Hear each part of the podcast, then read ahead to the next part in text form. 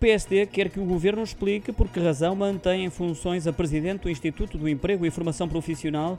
Relembro que Adelaide Franco demitiu-se na semana passada após suspeitas do recebimento indevido de subsídio de desemprego. O pedido de demissão foi aceito pelo executivo de António Costa, que decidiu, no entanto, mantê-la no cargo até nova nomeação, algo que é incompreensível para os social-democratas, uma vez que a suspeição que existe em torno do nome de Adelaide Franco impunha uma substituição imediata. O Partido Social-Democrata exige exige esclarecimentos quanto à demora na escolha de um nome definitivo para a liderança deste organismo, até porque, lembra, já foi enviada ao Governo a lista com os três nomes finalistas do concurso para que o Executivo escolha quem vai nomear.